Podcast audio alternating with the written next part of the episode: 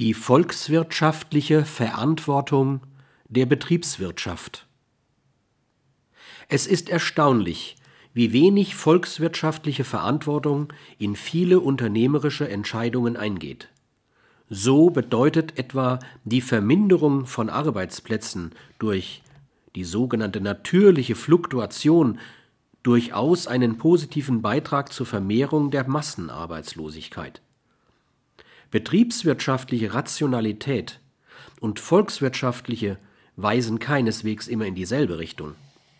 Es ist deshalb kaum abwegig, die volkswirtschaftliche in unmittelbare Nähe zum Gemeinwohl zu stellen und damit zur Wahrung und Mehrung öffentlicher und halböffentlicher Güter als die betriebswirtschaftliche. Auch von hierher wird deutlich, wie unverzichtbar für eine Optimierung des Gemeinwohls eine praktizierte Ethik ist.